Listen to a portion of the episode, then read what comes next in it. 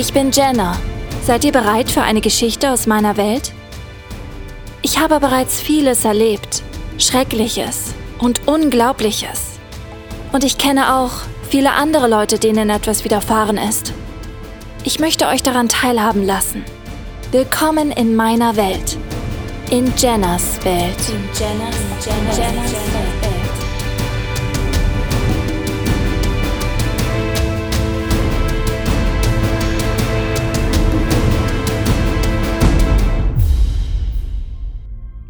Hi, ich bin's, Jenna. Heute habe ich euch wieder mal etwas zu erzählen. Ich habe eine E-Mail von einem Jungen bekommen, der zusammen mit einem Freund ein wirklich unheimliches Erlebnis hatte. Ben, so heißt er, ist 19 Jahre alt. Er hatte schon in der Vergangenheit immer mal wieder alte, verlassene Orte aufgesucht, sogenannte Lost Places. Gebäude, Anlagen oder Ruinen, die aus den verschiedensten Gründen nicht mehr bewohnt oder genutzt wurden und allzu häufig bereits dem Verfall ausgesetzt waren, da es niemanden gab, der einen Grund hätte, dies zu ändern. Erst vor kurzem hatte Ben zusammen mit seinem Kumpel Lukas, den er von der Arbeit her kannte, eine Ruine eines alten Klosters besucht. Dieses alte Gebäude mit seinem völlig verwilderten Hofgarten hatte die vielen Jahre des Vergessens deutlich weniger gut überstanden als manch andere, und die teilweise eingestürzten Mauern und Wände ließen nicht mehr allzu viel Erkundungsmöglichkeiten zu. Dennoch war es ein aufregender und schöner Abend für die zwei jungen Männer, und Lukas erwartete bereits ungeduldig den nächsten Vorschlag von Ben für ein weiteres Abenteuer. Dieser kannte sich aus und würde mit Sicherheit wieder einen geeigneten Ort finden. Einige Wochen später war es soweit. Ben machte den Vorschlag, eine alte Kurklinik in einem nicht allzu weit entfernten Ort zu erkunden. Die alte Gebäudeanlage war seit über 20 Jahren verlassen und genau das Richtige für ein nächtliches Abenteuer. Da es sich um einen riesigen Gebäudekomplex handelte, den es zu erforschen galt, nahmen die zwei jungen Männer zusätzlich Schlafausrüstung mit, um dort gegebenenfalls ein oder zwei Nächte zu verweilen. Um ca. 22.30 Uhr erreichten Ben und Lukas an diesem Abend die besagte Location und Ben parkte seinen Wagen nahe des Bauzaunes, der das verlassene Gelände umgab. Nachdem die Schlafsäcke und Rucksäcke aus dem Kofferraum ausgeladen waren, ging es auch schon los. Schilder mit dem Aufdruck Lebensgefahr, Einsturzgefahr und Betreten verboten prangten überall an den dünnen metallenen Stäben, aus dem die aufgestellte Barriere bestand, die neugierige, Abenteuersuchende und eben solche Leute wie Ben und Lukas vor dem Eindringen abhalten sollten. Mit leichter Anstrengung schoben die beiden einen Teil des Zaunes, dessen vertikale Metallstreben auf schweren Betonsockeln befestigt waren, beiseite. Es war jetzt dunkel und der Mond ließ die alte Fassade der ehemaligen Klinik in einem düsteren und unheimlichen Licht erscheinen. Kurz blieben Ben und Lukas stehen und betrachteten beinahe ehrfurchtsvoll die düstere Szenerie.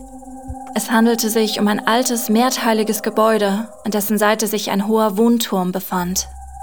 Viele der Fensterscheiben waren zerbrochen und schweigende Schwärze drangen durch die, wie mit scharfen Zähnen besetzten Fratzenähnlichen Öffnungen, die nur auf neue Opfer warteten, um sie zu verschlingen. Nein, das war natürlich Blödsinn dachte Ben kurz und ließ seinen Blick über kaputte Wände gleiten. Er nahm die Risse und abgeplatzten Stellen in der Fassade wahr, die einen Blick auf das gemauerte Gestein freigaben. Ben vernahm neben sich ein leichtes Keuchen von Lukas, der, ebenfalls beeindruckt von der Kulisse, seinen Schlafsack vor sich abgestellt hatte und auf das Gebäude starrte. Das ist doch mal was. Oder? Du sagst es. Noch ein letztes Mal ließen die zwei Männer ihre Blicke über die Fassade schweifen. Anschließend schritten sie weiter an dem Klinikgebäude entlang und betrachteten kurz darauf die verrußten und verkohlten Stellen an den Wänden, die nun im Mondlicht sichtbar wurden und auf einen Brand schließen ließen, der sich hier ereignet haben musste. Ja, richtig, erinnerte sich Ben. Hier hat es mal gebrannt. Darüber habe ich mal was gelesen. Lukas nickte nur und gab mit einem kurzen Oh zu verstehen, dass er genau darüber nachdachte. Ben holte sein Handy heraus und machte einige Fotos, als plötzlich Wow. eine Gestalt. Ja, da war eine Gestalt. Und diese stand am Fenster, welches sich direkt unter einem der großen Brandspuren befand. Eine Frau. Und sie schien hinauszublicken. Nein, nicht einfach nur hinaus. Sie starrte Ben und Lukas an. Unheimlich war es. Ja, die Frau starrte direkt nach unten zu den beiden jungen Männern. Und Ben und Lukas waren sich nicht sicher. Brandwunden? Hatte die Frau Brandwunden im Gesicht? Verkohlte Haut? Ben war sich ungewiss. Und auch Lukas hätte es nicht beschwören können. Im Schein des Mondes war es nicht genau zu erkennen. Moment, das konnte doch nicht sein. Jetzt war sie weg. Die Frau war nicht mehr da. Die Stelle hinter dem Fenster war jetzt leer. Ben drehte sich zu Lukas und dieser erwiderte den Blick, woraufhin sie wieder zur rechteckigen Öffnung über sich blickten. Nein, das hatten sie sich nicht eingebildet. Es war real und sie hatten es beide gesehen. Aber nun? Kurz überlegten die beiden jungen Männer und spielten auch mit dem Gedanken, diesen Ort einfach wieder zu verlassen. Aber nach einem kurzen Austausch von Bedenken siegte schließlich doch der Forschungsdrang und die Entscheidung war gefallen. Einige Minuten später betraten Ben und Lukas durch eine offenstehende Tür einen Trakt der alten Kurklinik. Dieser trostlose Anblick der alten Gänge, Wände, die teils eingerissen waren, und dazu die langen Deckenlampen, die aus ihren Rahmen heraushingen, alte Stromkabel, die überall herausragten. In dieser Dunkelheit, die nur durch ein paar Strahlen Mondlicht und die zwei Taschenlampen von Ben und Lukas erhellt wurde, flammte ein unheimliches und beklemmendes Gefühl in den beiden Abenteurern auf. Und Ben dachte kurzzeitig, ob es wirklich eine gute Idee war, die Erkundungstour fortzuführen. Vor seinem geistigen Auge formte sich immer wieder das Bild der Frau, die sie vorhin im Fenster gesehen hatten.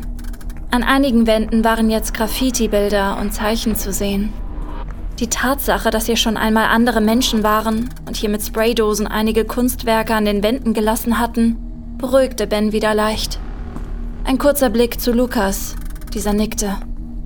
Sie betraten jetzt einen großen Raum, scheinbar eine ehemalige Durchgangshalle. Hier befand sich ein riesiges Loch im Boden. Lukas beleuchtete es und der Schein seiner Lampe glitt über die gut einen halben Meter dicke Zwischenwand, die diese Etage von der unteren trennte, hinab. Über Stahlträger, Stein und Stromkabel wanderte das Licht langsam nach unten, bis es schließlich in der Dunkelheit verschwand und den Boden der Kelleretage erhellte. Da sollten wir nicht runtergehen. Hm. Nein. Die beiden jungen Männer konnten ihre Blicke nicht von dem großen Loch abwenden. Immer wieder ließen sie die Lichtkegel ihrer Taschenlampen in die untere Etage wandern. Lukas stockte jetzt.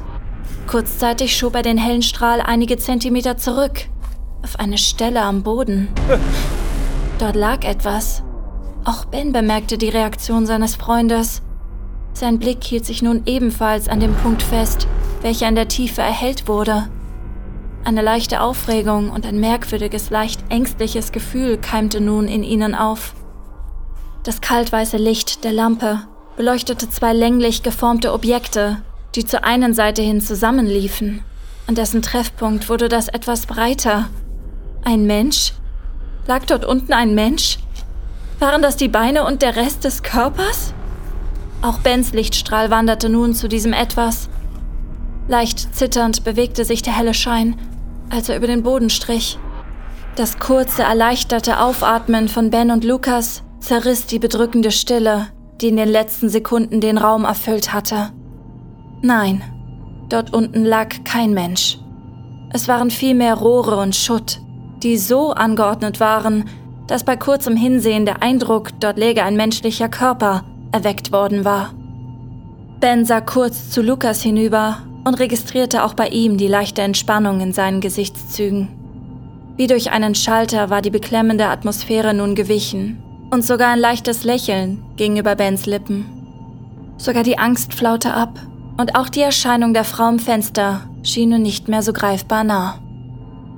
Nach einigen weiteren Minuten des Erkundens räumten sie schließlich ihre Rucksäcke in eine Ecke des Raumes und bereiteten auch die Schlafsäcke für die Nacht an der mit Graffiti besprühten Wand aus.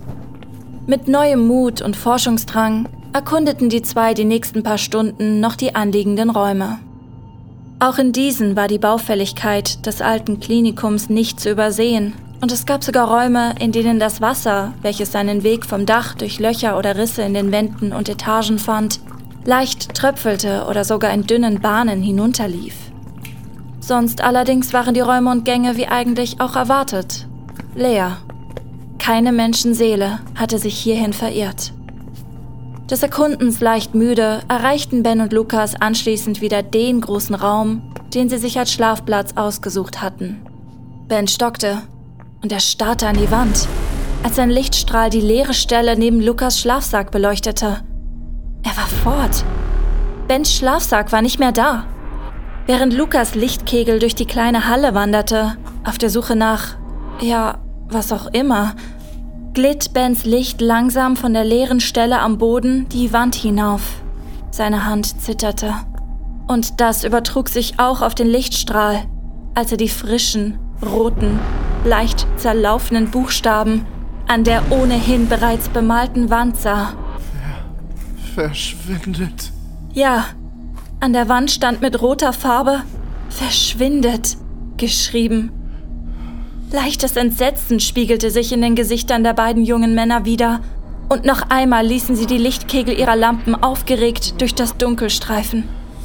Lukas trat einige Schritte näher, bis er die Schrift mit seiner Hand erreichen konnte. Und er fühlte die leicht zähflüssige Konsistenz an seinen Fingerspitzen. Blut? War das etwa Blut? Es fühlte sich zumindest so an und sah auch in diesem Licht so aus. Und auch Ben musterte das Glänzen der Feuchte auf Lukas Fingern. Das unwohle Gefühl war nun wieder da und Ben spürte das unangenehme Kribbeln und wie sich eine Gänsehaut bei ihm aufstellte. Was zum Teufel war denn das? Jemand flüsterte, aber hier war niemand. Aufgeregt leuchteten Ben und Lukas mit ihren Lampen. Die Lichtstrahlen trafen nur die trostlosen, dem Zerfall freigebenden Wände, Böden und Decken. Aber sonst nichts. Es war niemand hier, von dem diese unheimlichen Laute kommen konnten. Aber sie kamen näher. Ja, das Flüstern wurde lauter und intensiver. Es schien, als wenn es sich den beiden Männern immer weiter nähern würde. Angst. Die Angst war jetzt da. Das unwohle Gefühl war nun sogar einer leichten Panik gewichen. Fragend blickte Lukas zu Ben und im selben Augenblick sah er sie. Eine Frau. Eine schemenhafte weiße Erscheinung. Und sie stand in dem Türrahmen und starrte direkt aus dunklen, toten Augen zu Ben und Lukas. Voller Panik blickten diese in das unheimliche Gesicht der Erscheinung. Sie sahen die Brandspuren, die eine komplette Seite des Gesichts furchtbar entstellten. Langsam öffnete die Frau ihren Mund und deutete mit ausgestreckter Hand auf die andere Tür des Raumes. Ben und Lukas verstanden die Geste und bewegten sich mit zögernden Schritten rückwärts auf die Tür zu. Sie erreichten sie schließlich und durchquerten einige Flure und Räume, bis sie wieder die alte Eingangshalle erreichten.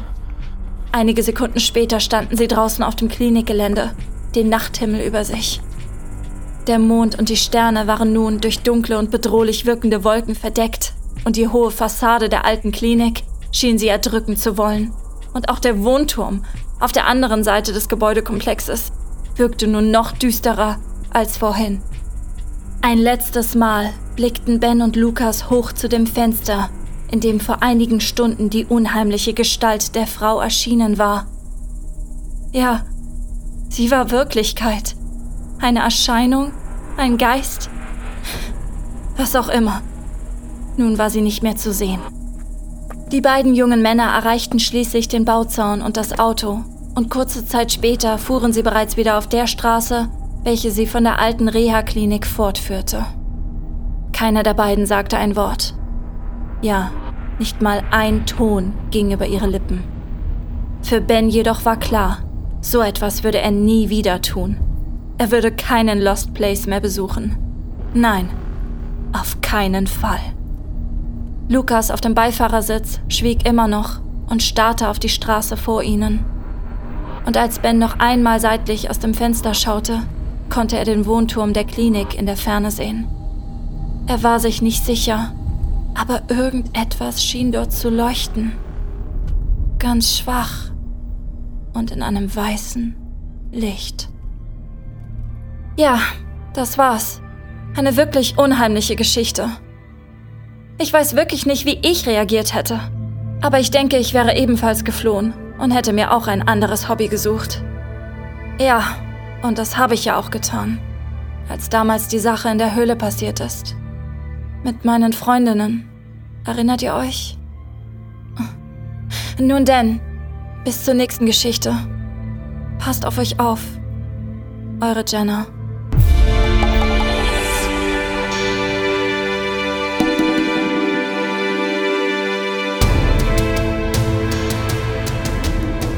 Sie hörten Jennas Welt, Folge 5, Unheimlicher Lost Place. Wir bedanken uns bei allen Beteiligten. Es sprachen Jenna, Erzählerin Anissa Desiree, Ben, Mike Bosim, Lukas, Mark Erkens, Frau Yvonne Radke. Idee René Werner Klaus Arndt. Storytelling und Dialogbuch Christian Gensch. Credits gesprochen von Andreas Joren. Eine Produktion von Xanto Audio 2023.